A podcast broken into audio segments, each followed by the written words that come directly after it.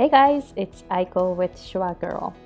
Welcome to The Voice of English, episode 25. I'm your host, Aiko Hemingway, and I'm an American English pronunciation coach based in Hawaii.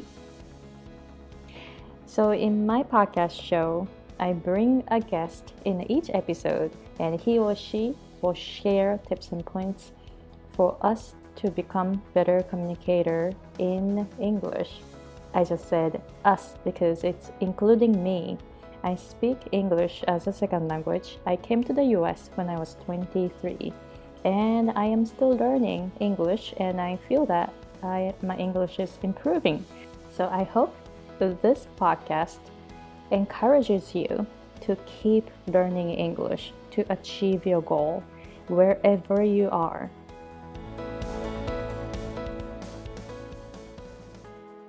If you are listening to my podcast for the first time, thank you very much for finding it. And if you are a regular listener, thank you very much for supporting this podcast. If you like what I do, what I contribute to society, please support me on Patreon. I have a Patreon page, patreon.com slash girl. Patreon is spelled p-a-t-r-e-o-n dot com slash s-c-h-w-a-g-i-r-l. There you can see my mission and vision. So it's already late April. So how are you guys doing? So I am starting my business course. So some of you may know I teach business also, as well as American English pronunciation. So I have three wonderful ladies this term. So I'm really, really happy to be able to help them to set their goals and achieve their goal. If you sign up for my newsletter, you can get all the information. Sometimes I do free workshop as well as paid courses. So you can sign up for my newsletter on schwagirl.com, S C H W A G I R L.com.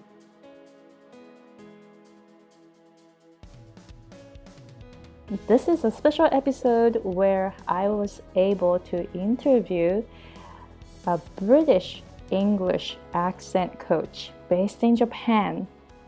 So let me introduce you. Maki Takashima. She's a British English accent coach and diction coach and also translator. English Japanese, written and spoken.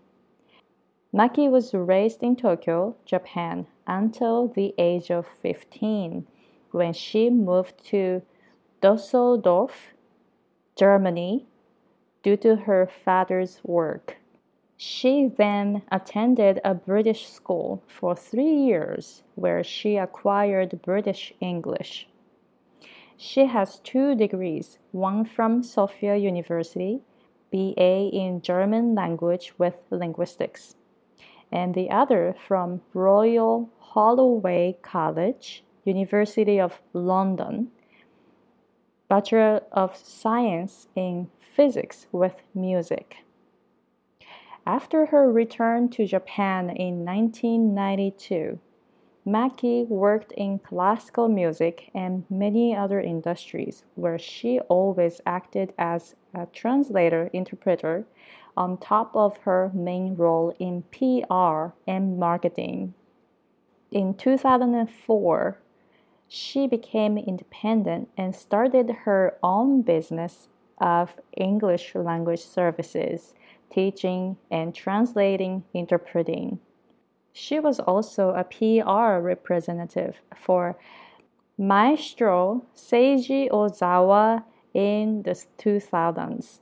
In this capacity, she dealt with national and international media and traveled extensively with Maestro's projects.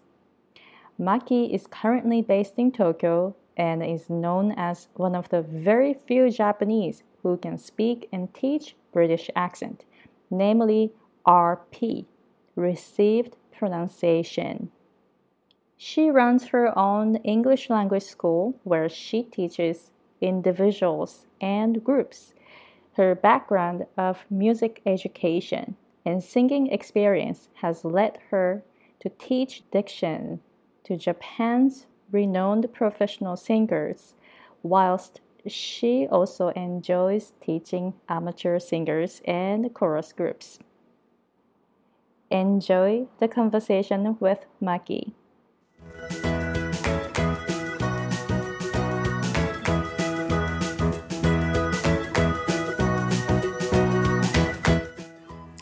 Hi, Maki-san. Hi, Aiko. How are you? I'm good. How are you? Very well, thank you. Well, thanks for having me. Yeah, thank you very much for coming to my show. I'm really, really excited because you're you um, are teaching UK accents, which yes. I'm really, really interested in. So I may ask you like, um, you know, accent variation or you know, um, about UK accents. Right. Yes. We're delighted. Yeah, so I already introduced you in the pre recording, but would you please tell us a little bit more about what you do?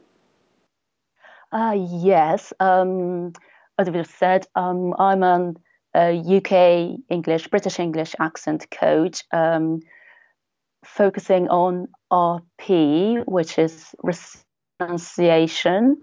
Um, this is the, um, it's, it's actually something of a what you call it. Um, it's not some something that uh, we, as in Japanese, we would say hyojungo. That's a standard Japanese. Um, there is no such a thing as standard English, British English. Um, but RP is um, the form of um, the English pronunciation spoken by a certain in the certain class and above so, well, in short, um, they call it good English. And so I try to teach that. And um, so I currently run a little school of uh, mainly British pronunciation, and I do some private tuitions. I also teach uh, diction, which is uh, pronunciation in singing. And because I, I, had a music music training when I was very young, and um, I do sing as well. So um, I do that, and um, sometimes I do translating, interpreting, mainly in classical music industry these days.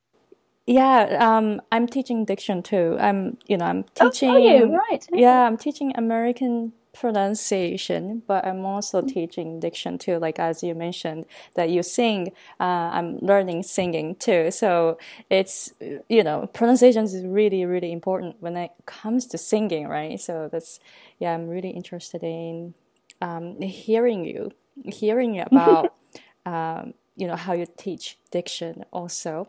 How I mean, you have very long uh, career um, teaching pronunciation, also diction. But would you please tell us how you learn to um, become a coach? Ah, yes, um, yes. I I've been teaching on and off since God, ever since I was very young, and um, yeah, English here and there, and so English conversation and uh, well pronunciation a bit, but um, I started this school about 10 years ago. Yes, it's, it's 10 years soon. And um, the, the reason why I came to actually focus on British accent was that I was going to start my own school. And uh, I thought, right, how can I differentiate myself from the rest of the English schools? I mean, there are so many English conversation schools um, big ones and private. And so I thought, right, I, am just nobody. So what can I do? And then I thought, um, right, the British English, um, there aren't many people teaching that in Japan to start with. And also um, pronunciation that, uh, well, that I hadn't heard actually um, anyone focusing on pronunciation back then. And so I thought that would be of some interest to, to some people. How about now? Do you see more um, people who are teaching British pronunciation in Japan? No, unfortunately, I haven't met anyone, and I don't really know. Um, yes, I think.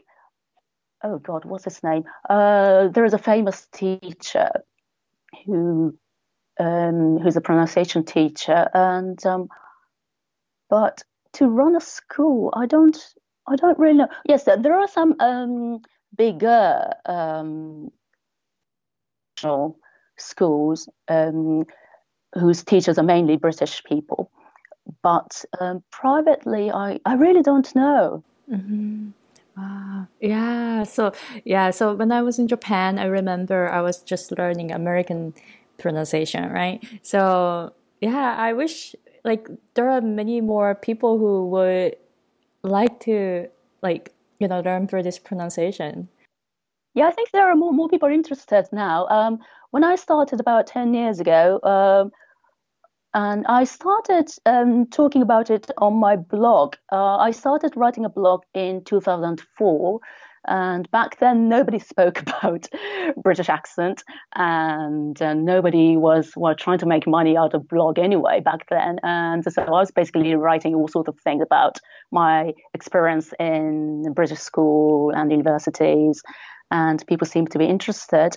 And as I said, there aren't, um, yeah, even at a, at an English conversational school, um, they I, they don't really focus on pronunciation. I mean, there are pronunciation only school, um, but other than that, there are only just a few people. And other than that, um, you don't get to learn pronunciation at school, at language schools, or anywhere really. So you might be able to speak English fairly well, fairly fluently, but you know, most of the people have never really thought about pronunciation, which I find quite interesting actually. I was, um, as a child, I was always interested in pronunciation, so I just wanted to be sound like native speakers. So I was in Japan until the age of 15. So back then, I was trying to be closer to American teachers. And then after I moved to a British school, um, I just wanted to sound like British people because um, because I was a teenager, I was like over self conscious, and I was the only Japanese at school, so I didn't want to sound funny among all the other kids. Mm, wow, you have quite experience, like from like 15 years old. That's amazing. That um, you said that you moved to Ger- Germany, right? Yes, Germany. Yeah, Düsseldorf. Mm-hmm. Yes. Yes. So that is the. Uh, so you were the only Japanese person mm-hmm. in yes. a British school in Germany. Mm-hmm. At, All right. Uh, how was the experience? Like you were oh. 15 years old. Do you still remember oh, the days? Yes, of course. Yes, I remember very clearly. Um, I said I was the only one, but me and my sister um, so we were the only ones, only two in the school of it was a fairly big school. I think it had more than 1,000 pupils back then. And uh, so, because it's a British school outside Britain, um, everybody, pretty much everybody was British, and we were the only one. And because it was this big school, once we arrived at school in the morning, I hardly ever saw my sister um, all day. So I was the only one. I guess I, I, guess I could say I was the only one. And so when I first went, um, yes, everything was so different, obviously. And um, so before I left Japan, I was the third grade of junior high, and and then I had been learning English ever since I was seven. So my uh, school marks was very good. I would say very good actually. So I thought I could read and write quite reasonably. Um, thanks to my teacher I had at the very early stage who taught me grammar and phonetics. So I was okay reading and writing, but speaking, and listening, that was, oh my God, I just realized it was pretty much non existent when I first went to the school. Um, when it's one on one, well, obviously they would speak clearly and slowly just for me so that I did understand them. But when it comes to a class or uh, during the break or the assembly, which we had weekly, like that someone in front of the big audience speaks, I just wouldn't understand anything. I thought this is all noise. And I thought, oh my God, you know, gosh, I thought I was fairly good at English, but I'm not. So yeah, that was a quite a shock. And um, the I couldn't. Now I wouldn't say I couldn't speak. Actually, if I had tried, I would have been able to speak something, but I was just too shy. I mean, nobody believes me now, but I was very shy to speak. Um, to I didn't, as I said, I didn't want to sound any differently from all the other British kids. So I was just very quiet. Wow. Yeah. You know, um, when I came to the States, that was when I was 23, and I didn't really speak any English in the US. Yes, that's quite amazing. You yeah. you went to the States at the age of 23 and you mm. sound so American now. That oh. is really remarkable. Thank you. But you know, you you had um, you know, you started learning English at the age of 7. And then yes. you know, at the age of 15 you went through this experience i'm just you know thinking i'm just imagining how hard it was and yeah also like now you're like back then you said you were shy but you're not. So it's like you know the experience helped you to like come out of your shell. Like how did you become not being shy anymore? Um yes it took me a very long time actually. Um, well as a child i wasn't i was one of those child who would quite happily sit and listen to others for hours. Um, I wasn't one of those people who would just want to speak all the time. Um, so um, just you know, being there, listening to all my classmates, that that didn't really do me any harm. I was just quite happy there. But um, um, I was never confident of my English for really quite a long time. So I went to this British school for three years at my high school time, and then came back to Japan and went to a Japanese university here in Tokyo, and then went to Britain and went to London University and finished my second degree there. So it's um, it's um, like seven and a half years altogether with four year Tokyo University time in between. Um, but it's really at the end of the seven years I was gradually becoming confident. I was giving an okay to myself with my English. So it's really taken quite long. But to going back to your question, how how did I become confident? I think um, it's, it's really the people. I was very fortunate to meet or to be surrounded by very nice people throughout. Um, so, well, ever since my very first day at this British school in Germany, I was surrounded by very good friends and good teachers, really nice, and they really looked after me very well, and they encouraged me. And you know, all throughout the seven years, I had great people, and um, gradually people like commented on my English and oh you you speak English you know? Um, so now that um, I wouldn't want to be told that because that means I don't sound like English person. But uh, back then that was a really nice compliment.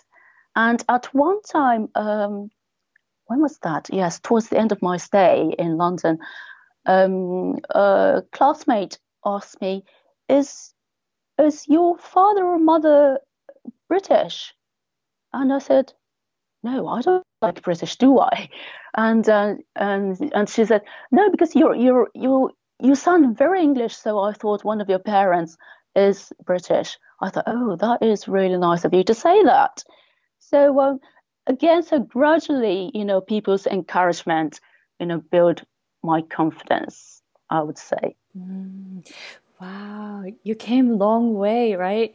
Wow. Yes. Like, you know, because I kind of, I mean, I'm in the US, so, you know, I, I just really understand the experience. I was just listening to your story and I was thinking yeah. my I was thinking my experience is like, oh my god, it's so similar.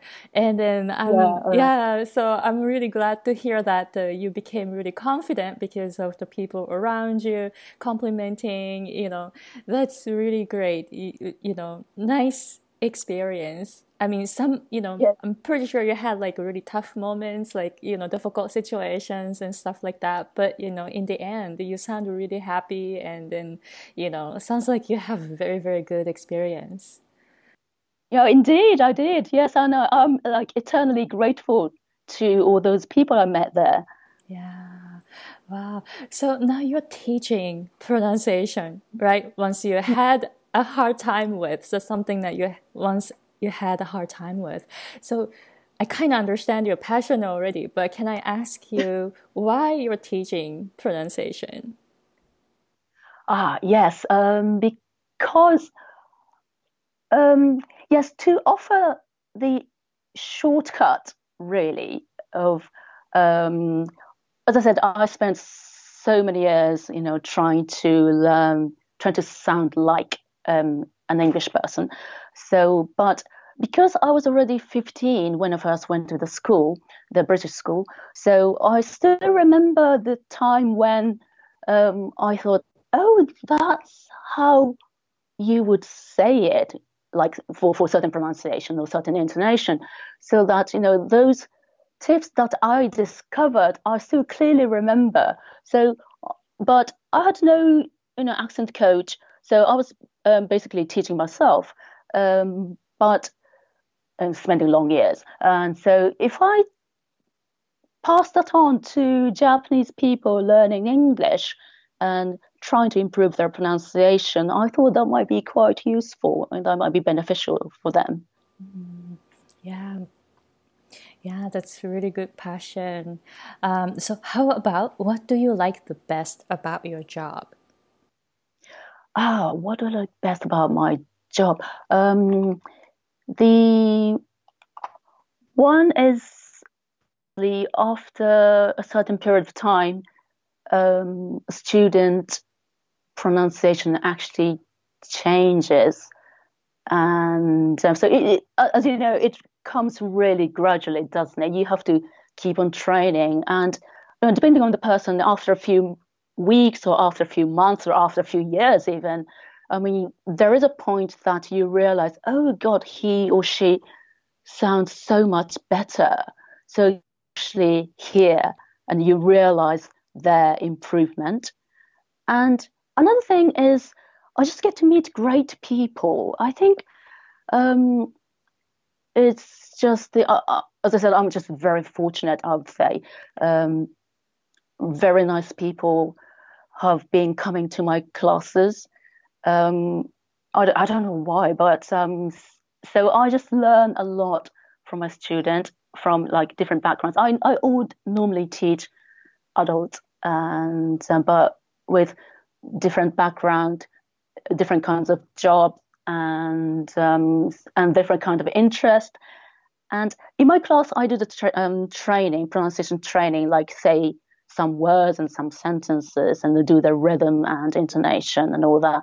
But um, I also have a fairly good amount of time um, to let them speak. So it's I call it free talk time. So each person speaks whatever they like to speak that day, speak about that day, and for about a minute or two, and then there they share all sorts of experience, experience, experience, all sorts of experiences. And it, like, for example, one person would say, "Oh, I went to this museum last week," and then the other person said, um, "Oh, I, I went skiing last month," and so and so on. So we get to hear all sorts of different stories. So I think it's a meeting great people is another thing. Mm-hmm. Wow. Yeah. Thank you.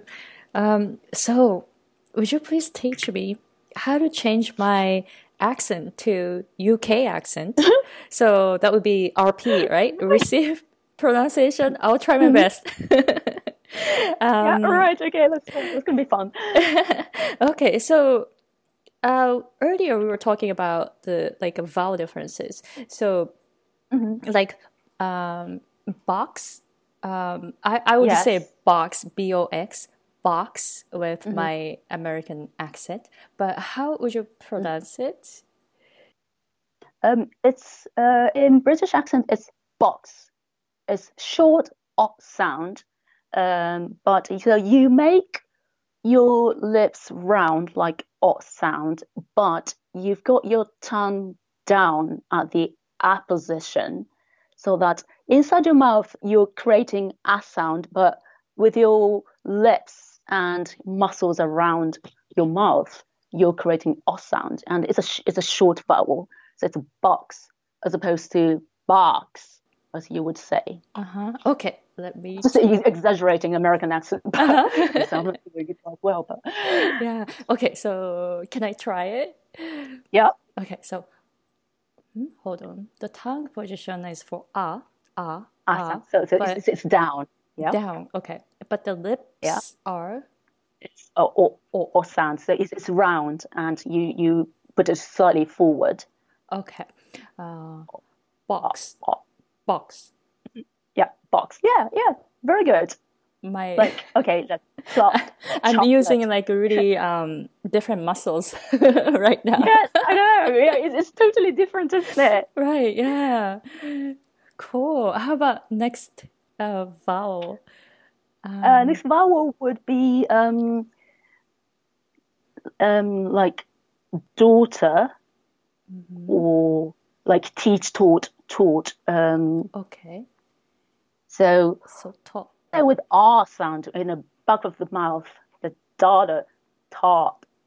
That's, is that am I doing it okay? is that like close to American accent? Like well, R sound. Well, I so taught, I would say taught, taught. So it's really Sorry, it's really taught. Taught. All right. Okay. So it's really shorter. ah, like a mm, same as box, yeah. hot, taught. Um, with yes. my um, like a West Coast accent, like California accent, but mm-hmm. on the East Coast, like in New York, they would say, "Okay, I'm I'm trying to to um, um, pronounce it. Uh, it'll be like taught, taught, kind of like a or or sound, which I'm not really mm-hmm. good at because I've never lived um, like New York or um, you know the other side. So yeah, so it's more like a o sound over there, mm-hmm. East Coast. Right. Oh yes, uh, that's interesting. Yes. Um, um, with British accent, it would be o. It's a very strong forward sound, and it's a long vowel. It's daughter, taught, door, short, and so on. Wow. What was that? Door, door, daughter. Door. Oh, door. Door is a door. Door, like open the door. Oh, that it, was door. Door. Yes. Oh, that's yes, right. Yeah. Uh, maybe I should have R that um, separately later with the R sound bit. So let, let's stick to daughter, taught, court, and talk. Okay um, daughter, daughter, mm-hmm. and oh, and and never uh, loosen your muscle when you are sticking out your lips, because otherwise it sounds like O sound. Oh. So that you'd have to keep it to the front until the next consonant comes. Like, for example, so daughter, daughter. Oh, got it.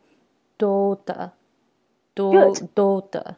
Wow, mm. I'm using like really different muscles. I don't yes. use the, those muscles in American English. Right. Yeah. Yeah. Yeah. Wow, that's really interesting. Uh, um, and how about taught?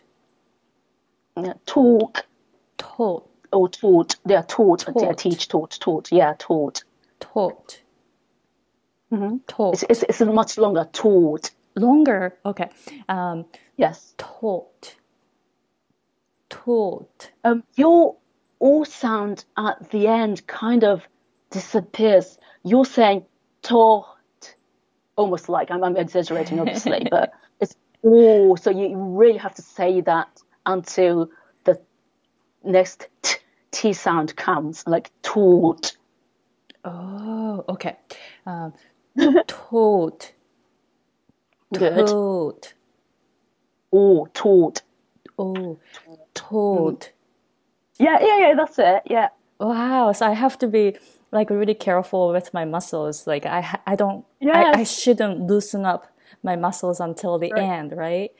Yeah. Exactly. Oh, yes. wow. That's wow. Using a lot of different muscles. Yeah, it's interesting, isn't it? Yeah. So I'm It is. sure if I learn uh, American accent, I would have to, you know, change the usage of my muscles. Uh, that would be quite interesting to learn. hmm Yeah, so like when you speak American accent, you maybe loosen up your lips more. Yeah. Right. Yes, I would think so. Yes. Yeah, that'd be interesting. Yeah, uh, how about the um you said do me meaning door, right? So Ah, door. uh, Yes. O- Right. or becomes Mhm. or becomes just o. Yeah, that's right. So uh, in British, um, you don't sound the r sound, the written, the spelling r sound, um, unless uh, it's followed by a vowel. So, like, open the door, they would say. It's not door, it's door. The same or sound as we have just talked about daughter, court, talk. And door is instead of door, it's door. Do. Okay, so it's do, Yeah, yeah, that's it. do. Ah, Wow. yes. So you say, "Can you open the door, please?" Yes. Okay. Can you open the door, please? There, can you? So you've got N at the tip of tongue is back of your upper teeth. So can you? It's never can you. Can you? Can you? Can you? Yeah, can you. So can you? Can you? Yeah. Can you open the door, please? Can you open the door, please? Yeah, yeah, yeah. That was very good. Good. Yay! Yay! Yes, Awesome, yeah, that's awesome. fun. Yes, like yeah, talking about the R sound is that like it's door and one, two, three, four, corner, um, bargain, park, and so on. Wow, sounds so cool. Ah, how about um, I want to learn the intonation. Um, Earlier we were talking about like how intonation is different in American yes. and British. So would you please tell me how to pronounce this sentence? So can I get a glass of water? Oh, I mean, I, I should say, can I get a glass of water? With All right, American I love that accent. Yes. So how do I Um, change this intonation? Um, I would say, can I get a glass of water? hmm So Yes. can is low and I is slightly higher, and then it goes all the way higher, high, the same level as I, and to the end. Can I get the glass of water? And it goes down at the end of water.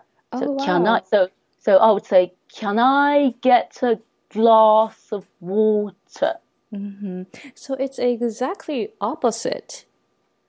So Mm-hmm. American English would be, can I get a glass of water? So it's like all low Yeah. until the end and then it goes up. So in uh, Up, yep, yeah, so in uh, PR intonation. uppy. Uh, sorry, I keep I keep messing up. Sorry, RP accent. Sorry. uh, so it's high all the way, and and then it goes down at the end, and it's a Yes, question. Yeah, so it's, it's a question. Yes, no question is at the end of the sentence, it also goes down. But obviously, it's not definite. Some people, you know, put the end ending up, and for example, places like Wales, uh, that, where they've got completely different intonation, is it's more um, they got lots of ups and downs. but with the standard English, um, and yes, I think the even with a strong accent like up north, northern England, uh, or Scotland, I think most of the people probably um, put the sound goes go down at the end of a yes no question. Mm, I see. Okay, so can I please try this sentence with um, UK yeah, accent? Yeah. Okay. So, oh mm-hmm. wait. So, well, you know, people say that in American um, English, uh, can I get? But for you, you probably change it to like have, correct? Yes, I um, I think that would come naturally to me. Can I can I have a glass of water mm-hmm. rather than get? Do you rather use could or can? Which one do you use more? Oh, could could or can? You mean? Mm-hmm. All right. Um, yeah, I think it it depends. If you want to be very polite, you would say could I, obviously, but um, can can is fine. Oh, okay. In, in most situation, but um, if you're in a like you know business or like when you have, you want to be proper, mm-hmm. yeah, could is always a safe mm-hmm. option. Yes. Okay. All right. And then, well, you were gonna say something. Did I? Oh, yes, yes. So sorry to interrupt. Um, the another thing, glass. That's probably different in America. It's a R, like a back of the mouth sound. It's R, and it's like glass sorry, glass, glass. Oh, okay. Because so I, I would say yeah, glass. Yeah, go. How how would you say it? Glass. I, say glass, like air. Right. Yes. Yeah. Just air sound, isn't it? Mm-hmm. Whereas um, in in British it would be glass. Glass. But having mm-hmm. said that, that is the RP and Southern England accent. When it, you go up north, they would say S sound is glass. Yeah. And mm. so the with the R sound, um, we've got something like, you know, glass, um, ask, answer, bath.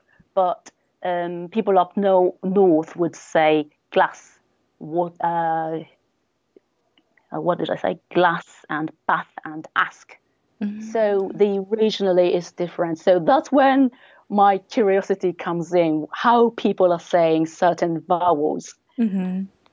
Yeah. wow, that's interesting. So have would be have too. Have have. Yes, yeah, it's like have. it's it's the um, phonetic alphabet wise. It's the same uh, alphabet. It's the, the A and E combined. But um, in American, it would be a sound. So it's got you've got lots of a nature in it. But um, in British, it's more like open, um, big a sound rather than s. So it's a, like have. And obviously, you don't have a stress on this, so it's it's a very small, light sound. Mm-hmm. Can I have a glass of water? Mm-hmm. Wow. Okay. All right. So can I try with that yeah, sure. vowels too? Okay. So can I have a glass of water? Ah, you are um, moving your mouth when you say war. You you, you war water, like as you said, you, you like East Coast accent. It's water. Oh, you don't move your mouth. Okay. Mm. So wa- water. T- water. Good. Yeah. Wow. Okay.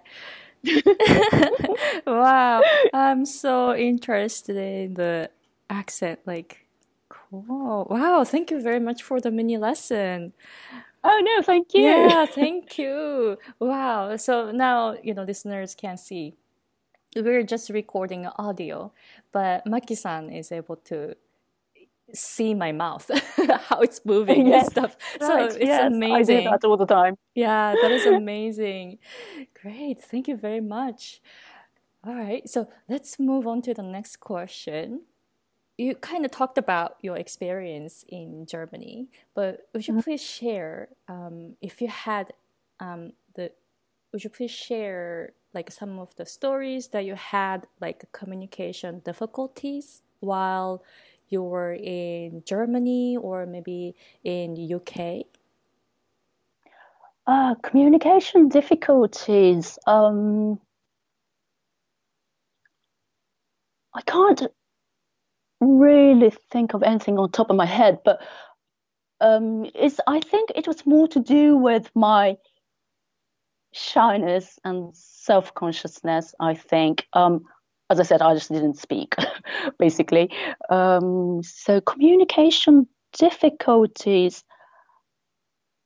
Yeah, I guess uh, one of the thing would have been uh, the speed. You know, the English people speak very fast. Is apparently it's faster than American uh, average American people.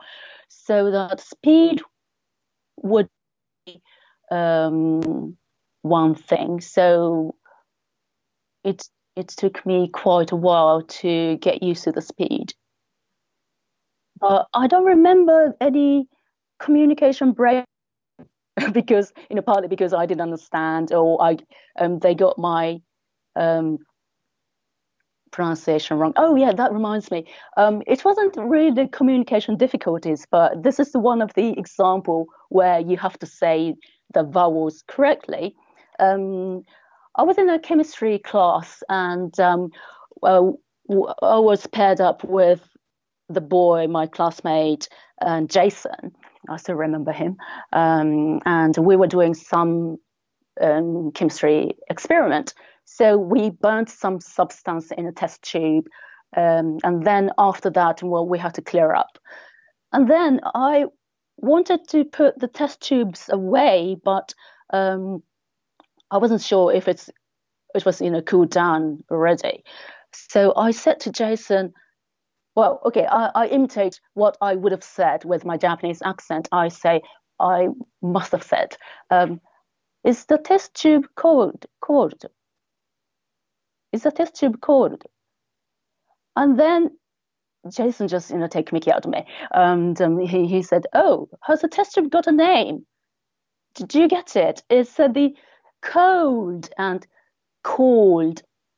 So that's the different vowel. So I wanted to say it's it's good. Uh, my, with my limited English back then, I said, "Is the test tube cold already?" I wanted to say, but because I didn't say "oh oh" sound, so it was cold, and which like you know I am called Mackie. It's like you know talking about someone's name.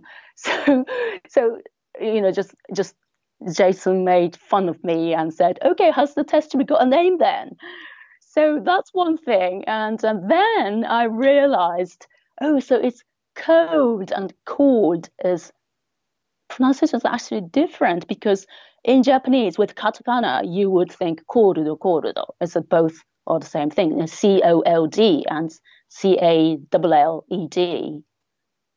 So when you put it into katakana, they are both the same and then, but uh, actually the the vowel is completely different. So yes, so um, but everybody, all the kids were except Jason were uh, very polite. They're very nice to me because they're already 15, 16 years old. Um, so nobody made fun of my accent. So this is pretty much the first time I think that somebody ever mentioned about my accent, and um, I find it quite funny actually. Wow, thank you for sharing that story. Actually, that is really difficult um, in American that, yeah. English too. So, like, you know, the combination for you was cold and cold. Um, so, recently I wanted to say hole. There was a hole, H O L A, but I wasn't. Yeah. I wasn't careful with my pronunciation, so I was pronouncing it Hall. So H A L L. Ah, so I was talking to a right. person, and the, ter- the person looked at me like, "What are you talking about?" Hall? yeah, that's, yeah, that's totally the same. Isn't it? it is yeah. hard. oh, oh, yes. Oh yeah, dear. so it's the same combination. I was like, "Oh my god, yes. yeah, I've done it so many times." So, wow. So, so, so when Jason um, told you about yeah. that. Like he kind of like made a joke about it, right? Yeah. So how did mm-hmm. you like? How did you respond to the situation? Um, I don't think I was hurt or anything. Um, I just found it quite funny.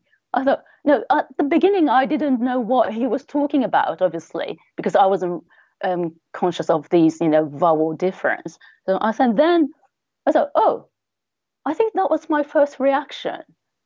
I said, oh, and, and then later I thought I just found it funny. So later you realized that the vowel was different. Yes. Mm. So at the point, I, I didn't quite realize what he was talking about, I don't think. Mm. Yeah. So, how is this experience helping your teaching career? Uh, yes. Um, I always talk about uh, this example with Jason to my students because um, um, O and O, they are completely different vowels. And oh, there's another story about O. Um, something else. O is uh, very distinctive in British accent, and it varies depending on which class you're in. And so the so yes, I have to explain the class first. Um, the upper class, when they say upper class, that um, that means the royal family and or the aristocrat. So people with title and like oh somebody or baron somebody or you know the or, or, or the titles and um, and then there there is a middle class, but middle class is divided into three: upper middle, middle middle, and lower middle. And in Japan, if you say Joryu, Joryu Kaikyu, I mean, there is no definite definition in Japanese, but um, if you hear that, you would think, oh, the, the person must be in a high profile job, like doctors or lawyers and so on. Um, but in British society, that would be middle, middle, middle, even. And upper middle is the um, the the people, the family who used to be aristocrat but have no titles, and so upper middle is fairly slim, and um, the middle middle is what we Japanese would think, you know, fairly established. Um, the O sound, going back to O sound, um, like maybe middle, middle, and lower would say oh, so the wu at the end is very important anyway. O sound. But as you go up higher in the class system, um, it more it's it becomes more like ew sound. It's the schwa at the beginning becomes closer to e sound, so that oh, um, if you listen to Queen Elizabeth's um, Christmas speech, um, she would say, um, "I hope something, something, something or other. It's always hope. So, um, but if you say that in a in the situation we're surrounded by middle class, you know, that would be too much. And obviously, for me, like non-English person, if I say, "Oh," that would be like a bit funny. It's a bit too much, so I wouldn't do that. But um, uh, there's one episode um, about this O sound. Um, I when I was in England, um, I used to be a classmate. Uh, I used to have a classmate who went to the same school as um, Princess Diana. Uh, she was a few years older, a few years younger than Princess Di, and um, we're in the same music class. And this girl, who had been to a very good school and had a very RP in a very upper class accent, she's from a very good family. And um, so one time she said, Well, I did say the Mozart piece. And I said, Mozart? What's Mozart? It's actually Mozart. And in Japanese, Mozart, we would say. It's a combination with the Japanese and German sound. So I never realized realized Mo, oh, Mozart. So I thought, oh my God, that's how you say it then. That's so cool.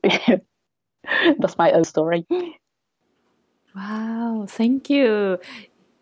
Yeah, now that I realize, like when I uh, watch um, TV or some drama where you know people are speaking an English accent, I notice the difference as you mm-hmm. were explaining, like like I sometimes I hear like it, I can't really pronounce it, but like upper upper class pronunciation. It, ew, ew. Mm-hmm. Yeah, yeah, I I noticed that. Right. Difference. Yes, it's, it's yeah. quite distinctive, isn't it? Mm-hmm. Yeah. So, do you have any suggestion for um, like English learners to improve their communication skills in English? Ah, yes. Um, just try to speak anything. I mean, that would be my one advice because, as I said, I was a very shy girl, and so I didn't speak. No, actually, at this British school, for the first two years, I hardly spoke. I didn't open up a conversation. Yeah, obviously, within the two years, I, my English got improved, and um, I could answer fairly reasonably um, when somebody talked to me. But I never really started the conversation. But just speak up, just say something. Don't be afraid of your accent, pronunciation, or your grammar or lack of vocabulary. Just say something. And then you improve your English. So just talk, talk to people. Mm-hmm. Yeah, thank you. Yeah, how about culture shock wise? Um, have you had any like a culture shock um, experience in Germany or in UK? Ah, yes, I was thinking about that, but um, yes, when I first went, um, it was 1980, so back then the you know Japan was a bit different. Um, so obviously things like you know girls in their low teens, you know, wear makeup and like you know, young little couple, you know, sticking to each other and you know, kissing and cuddling in during the break time. You know, that was a shock, obviously. But other than that, um, I can't really think of anything really. Um, yes, I think it's a reverse cultural shock was bigger when I first came back to wow. Yeah. Can I hear your reverse culture shock? Oh, yes. Uh, so, as I said, I was um, in the British school from age 15 to 18, and I came back and I went to a Japanese university. And then after, you know, mixing with people in different groups and, um, for example, like, you know, circles, like you know, club activities, people, I realized, oh, girls have to be nice and pretty and polite and quiet and dainty, which I never thought because um, before um, I went to Germany, I I went to a girls' school, so I never really thought about that. And then um, went to a mixed school in Germany, and then came came back. And so a mixed school, Japanese school, for the first time I went then. And then I thought, right, uh, this uh, there's certain expectation of the Japanese society how girls should behave. That was the very first time I realized that. Mm, wow. So when you first realized that, how did you respond to the situation? Uh, what did I do? I I think I tried not to speak up too much because I was very outspoken. So I tried not to speak, but obviously that, that didn't last. Luckily, um, in my class, um, I went to, uh, I joined the German language depart- department where half the classmates have lived abroad at certain time of their age, uh, time of their life. So, um, so there is a kind of like very much westernized culture in the class. So I was very lucky to be in there. Otherwise, I would have much more.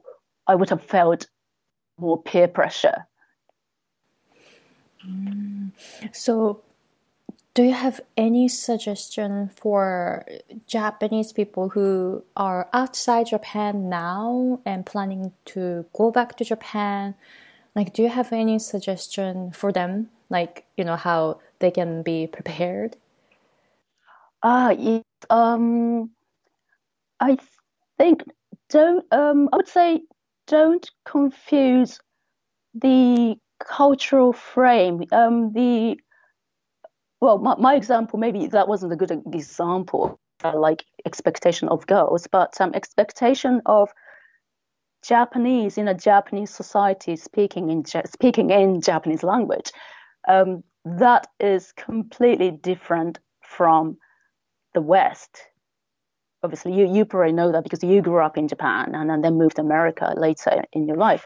Um, but um, for example, if you go abroad at a very early stage of your life, and um, so like your the way you speak and your movement, your posture, everything, your attitude, that is very westernized. And then you go back to Japan, people would find it whoops, you know. So um, I think you it would help. I don't think I wouldn't say you have to, but I think it would help um, um, if you can switch between the two different cultures the way you speak. And actually, my mother was very conscious about that because we already, I was already 15 when we first went, and um, it was because of my father's work. So we were definitely going to go back to Japan. So she always, always said, um, don't be a strange Japanese, don't be too westernized. So I think I detached my Japanese self completely. And I would say detached. I no, I think I naturally um, raised my Western self and Japanese self. I think. Yeah, so like a dual, not personalities, but like, you know, you you understand both cultures, and that you change your behavior depending on the situation. Like you're being really flexible. I am Yes. mm, wow. So, how is this experience helping your career? Um, you mean my uh, my Japanese self and like English self? Yes, like a yeah. You learn to be flexible. So, how is this helping your life now or your career? Um, career wise, I think it um, gives the most benefit when I'm translating, interpreting, because um, if the interpreters just you know switches the word you know between the two two languages and but not in the cultural frame that would sound a bit awkward. You might get the message across but still it might not very naturally um, go in or sink in um, among the audience. So that um, so when I translate, when I interpret, um, obviously I, I, listen to the speaker, like for example in English, and then I put the whole context into a different Japanese frame in my brain and not try to replace word by word, but try to put it in a more Japanese context. Yeah, obviously, not changing the real meaning, obviously, but I try to do that. I think I, I do that quite naturally, and um, I'm just hoping it's it's working. Mm, wow! So it's a good information for people who want to become an um, interpreter or translator because you know you have to switch your languages like that, right? Yes. Mm-hmm. Wow. So great. Um, how about do you have any suggestion for um, English learners to overcome culture shock? Overcome the cultural shock. Overcome the cultural shock. Oh, um, I guess. Well, what I can say is just don't worry too much. Basically, I mean, I know it's it's a it's really depends on each person's personality, character, and how naturally positive you are about life in general.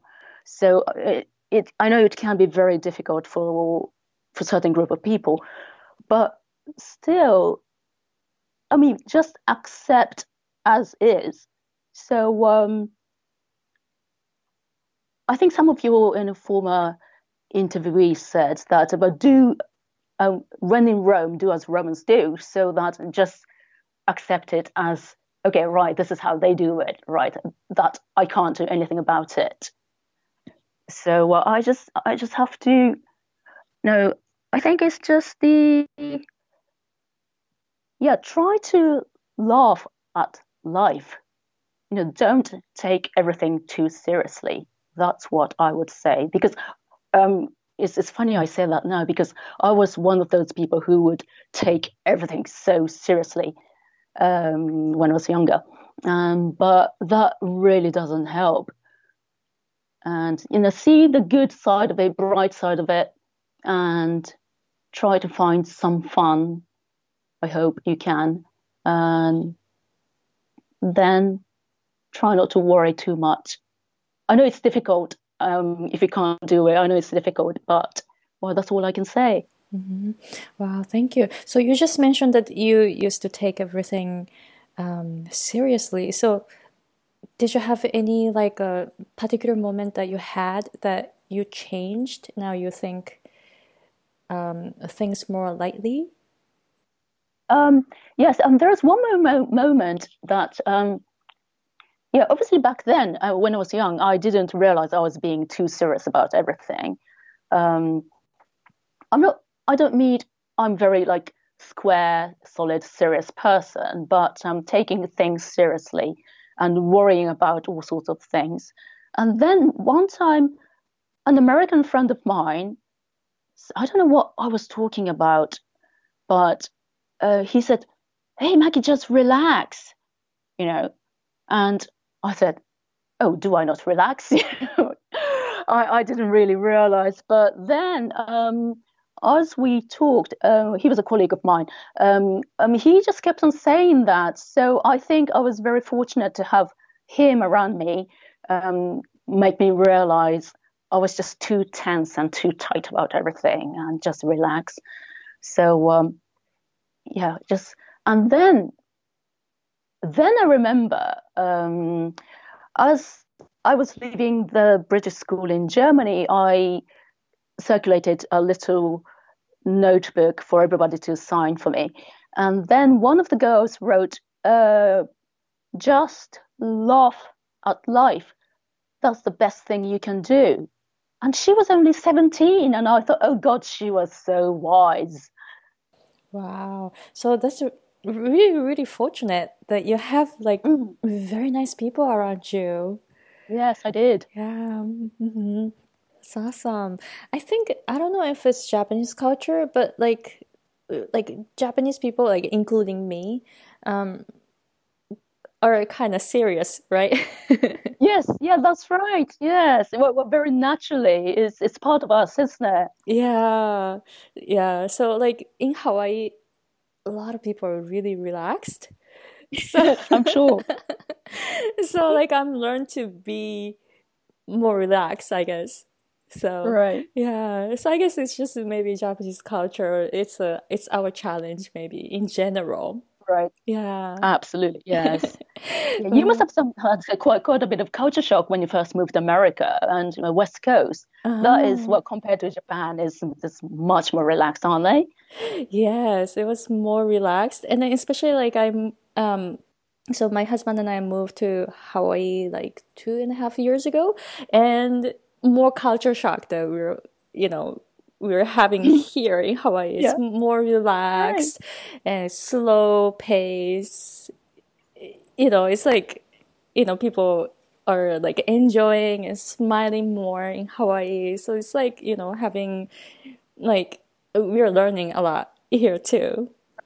Oh, yeah. good. So, uh, well, you said um, culture shock, but um, because they're more relaxed and slow, did it did it ever frustrate you because like things don't work as you expect or something? Yeah, so there's a thing called Hawaii time. yeah, actually, um, like people in Hawaii, when they try to go somewhere, they leave earlier. So like, yeah. So let's say that I am supposed to meet a friend at six o'clock, and I try to get there at five fifty, and the person is already there. oh.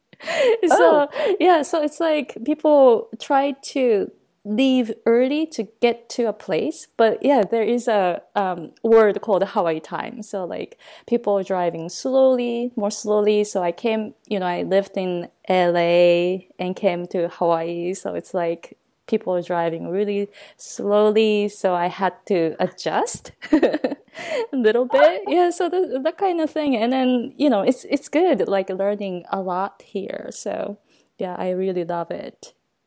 All right. Oh, that's wonderful. yeah.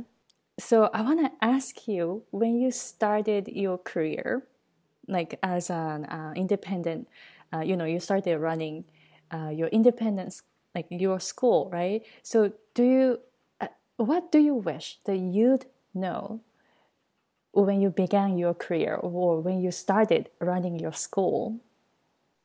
Oh, yes, I heard your questions, but um, no, actually, that really, I really can't think of anything. Wow, that's that's really good though. Like, um, I so... don't know, yeah, it's good, but I just can't think of anything really. How um, about this? Um, if you were able to go back to the past, would you do everything in the same way or would you do certain things differently? Uh, yeah, certain things, there are many things differently, but um,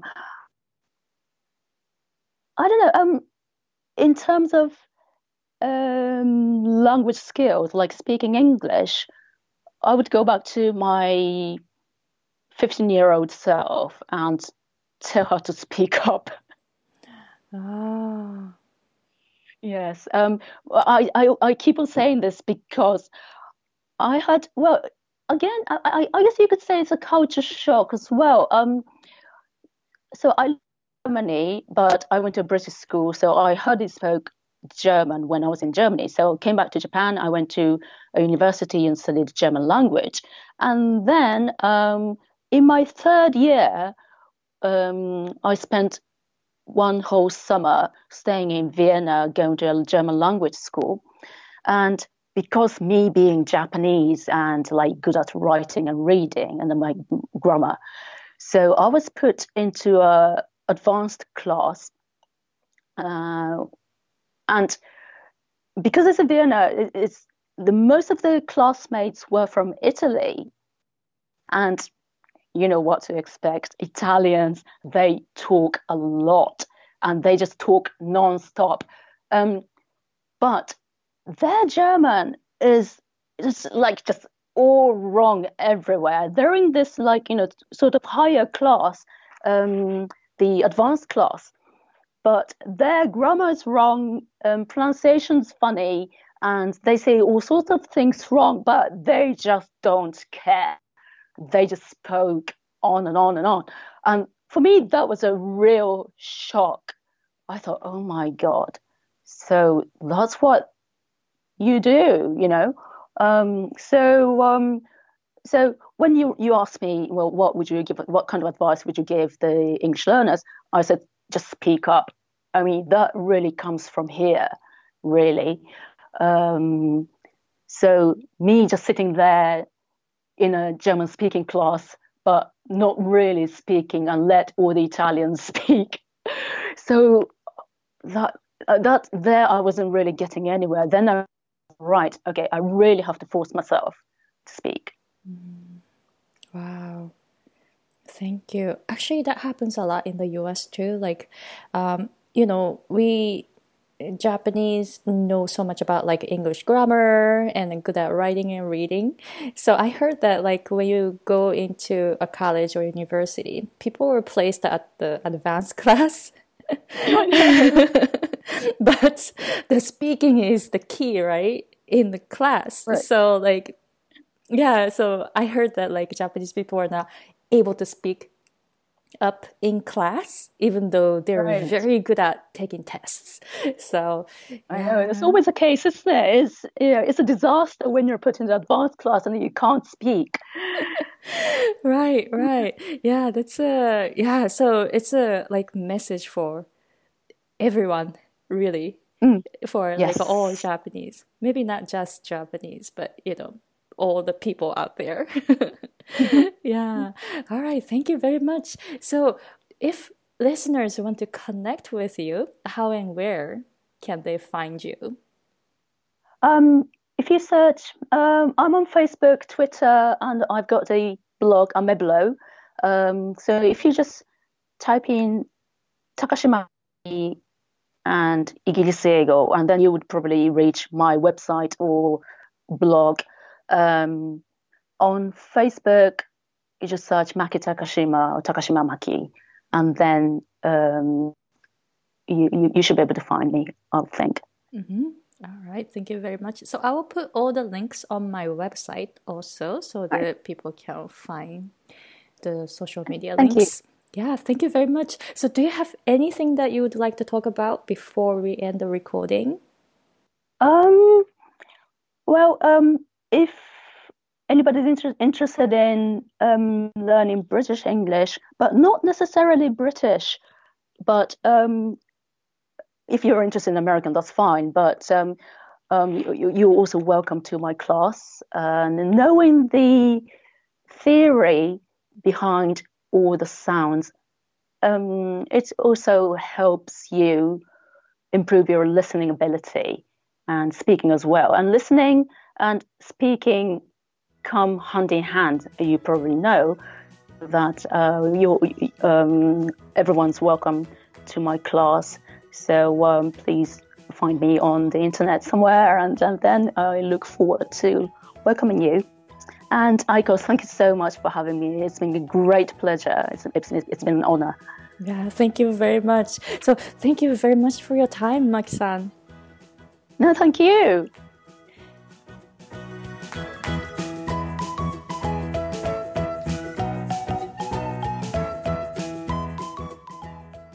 So that was the conversation with Maki. So you can see my notes of this episode on www.schwagirl.com s c h w a g i r l.com. I put words that we were talking about uh, as well as the pronunciation symbols IPA, the International Phonetic Alphabets, to explain what Maki was explaining. If you have any questions about English learning or pronunciation or this particular episode, please let me know. You can go to my website www.schwagirl.com and you can contact me through that website. And also, Maki's social links are on my website, so you can contact her through her social media links. Episode 26, I was able to interview a Japanese comedian based in Vancouver, Canada. So don't miss out the next episode. Thank you very much for listening, and I'll see you guys in another episode.